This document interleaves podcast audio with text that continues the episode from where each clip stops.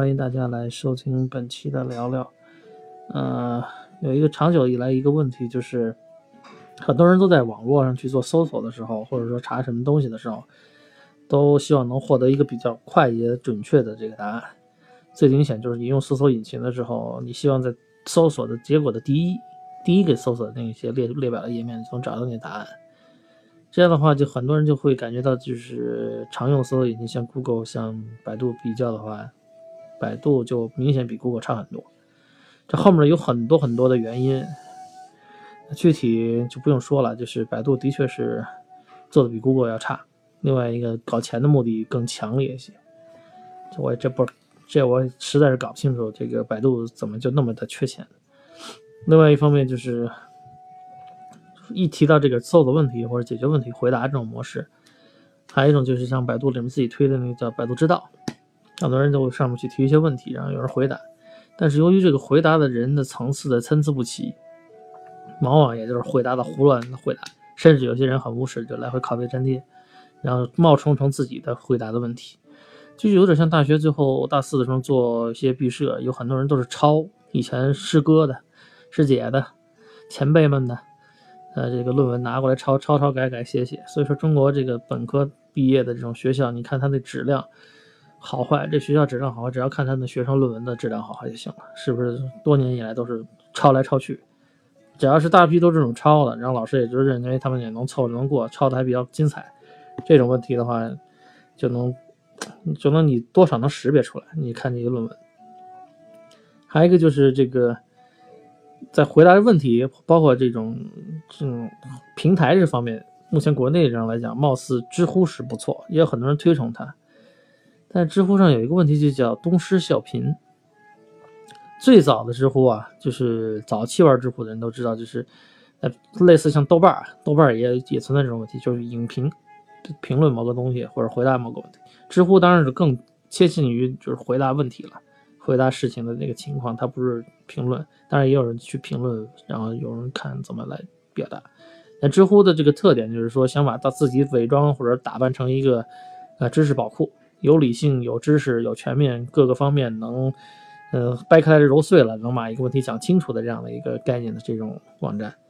那么由他这种定位的话，早期来看，有一批上知乎的人还是能够以专业的角度、专业的视角。分层次能把一个问题讲清楚。当然了，呃，我们说呢，就早期的，如果说早期这批比较正确、精确的去回答人的这个问题的这种人呢，我们定位成是西施的话，那后来随着这个知乎放开了很多人的，我怀疑是怀放开了很多的用户的审查，让很多类型的不同层次的人都能进到这个这个网站里，他可能也是为了流量的需求吧。这个网站的总体的回答问题的质量就越来越差。下降就是我说的这个叫东施效颦，越来越多的东施进来之后呢，看见哟西施是长得那么漂亮，对吧？就是回答问题那么的炫，然后也获得那么多人的赞，那这些人呢就都开始就问一些极其简单的问题，他不回答直最直接的话，就跟中国人被面试的时候，就是面试工作上一个最典型的就是，面试官问你一个问题不直接回答，总是绕圈绕绕绕绕绕，回答这个知乎上也是完全一样，极其屎的一种表达方式。别人问了个一二三是为什么，然后就下面就不说一二三，先说数学基础是什么，数论是什么，整个七七八八给你说一大堆，然后最后再轻描淡写的说一下这一二三到底是什么，导致了这个结果就是大批的东师，我都不知道这帮人的这个文化层次或者说他们教育程度是个什么程度，上来冒充西施，然后看上去回答问题都是这种啊云山雾罩，引经据典。落的七七八八的东西，很有可能是最早期的这种知乎这种风格。某些人很成功，然后很多人很羡慕、很艳羡，也幻想自己成为某一个知乎的大大咖那种那种角色的时候，所以说以这种风格来回答问题，搞到最后很多人都要吐掉了，你知道吗？我我恶心了，这是造成的一个直接结果，就是知乎的这个名誉度啊、好誉度啊直线下降。很多人觉得这个知乎上有些人回答问题，比如说你问的这个问题回答了之后。下面我看很多人评论，比如说问问什么，你就说第一句话就是说，你至于为了回答这么一个简单的问题，说出那么多引经据典的话吗？贴大片大片的图表啊、文字啊都贴出来，有必要吗？人家只是希望获得一个精确的、精湛的、短短暂的问题，呃，回答的问题的一个结果。那是不是可以建议知乎网站把这个不同的这个分类、不同的这个人群，你做一次精准的、精准的一个排序，就是说你不同的人他提出这种问题，他这是属于什么样的层次？以积分制，或者说以分类制，把他们筛开。比如说我就是一个老粗啊，我就想回答一些最简单的问题的一个答案。我完了之后，我也希望一些跟我类似差不多的老粗，他有些知道这种知识，回答我就完了，OK 了。如果我是一个搞独立研究的，我要搞一个啊研究课题，对吧？我是一个项目 project，我需要把这个整个项目的细节从头到尾都想了解。虽然我也问了这个问题，但我其实我心里是想要那个复杂那个版本。那这个时候就推一些真正牛逼的人给你回答。我这我觉得在今天从网络技术上讲，包括从这个呃人工所谓人工智能上讲，都不是很难去实现。我就不知道为什么知乎不做这样的事情，甚至于很多回答我感觉就像是小学生去回答的，回答完了他就东抄西抄，抄了完之后组成一个文文档的结构。某些也有可能无聊的这种大学大学生闲在宿舍里闲逼待着没事干，或者某个专业的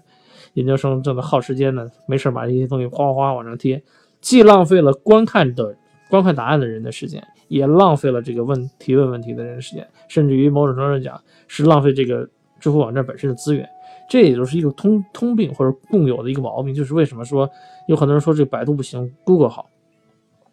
就是大家的这个视角和出发点不一样。还有一个最经典的这种回答问题或者获得知识这种网站的说明，就是呃，百度百科跟 Wiki，就是那个呃，有可能我不知道有没有被封掉，现在应该 Wiki 应该没被封掉吧。国际上这个这个百科呢，它是其实有很强的筛选和识识别的这个一个过程，就是你不是所有的人上去去改去写都行。百度百科有点就是个人三脚猫的功夫，他就上去写，所以说这就存在很多这个五毛帖，他贴在上面去改写一些东西，甚至把某些知识的最原本原始根本的东西给改的就是狗屁不通，没有人去审核，没有人去解释解释这个结果。而这个 Wiki 国际上这个就很相对来说啊很专业了。它也不是更新的那么频繁，也不是说任何人上去想改就改，想写就写，写出来就是一个什么东西。要不然这种知识就浪费啊，浪费公众的时间。所以说我建议像百度啊、像知乎啊、像国内这些网站，就知识类型的这种回答这种网站，能能不能用点心？能不能用点心，把自己的这个事情，既然你每天也挣这几毛钱，挣这几块钱，对不对？一年下来养活那么多人。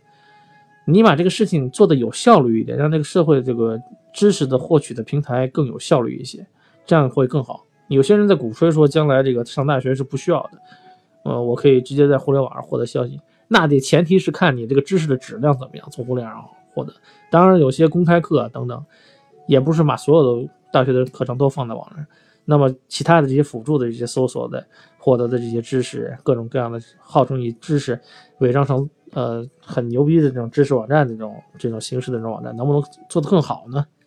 这是我本期的一个答案。希望他们不要做这种东施效颦，因为进入网站的这个网友是有可能会干这种东施效颦的事儿，长得丑还要假装自己很漂亮。但是作为真正的这个知识最终提供方，包括你这个管理的这个网站管管理方，你用一点心把这个事情做好，这我觉得是。呃，你不改初衷，真正把这个网站真正将来越做越强的一个最根本的一个东西。如果这个分级、知识分级或者人群分类这个事情不做，早晚有一天就像今天的百度，你能搜到这些七七八八乱七八糟的东西一样。包括像什么，很多人不希望搜到色情，但百度上你搜色情绝对比 Google 上搜的要多得多。除非你是一个专业流氓，你在 Google 上搜，那肯定你搜到更多。这就是这个问题，好吧？希望这个。在这个从业的这个这个这个圈子里的人，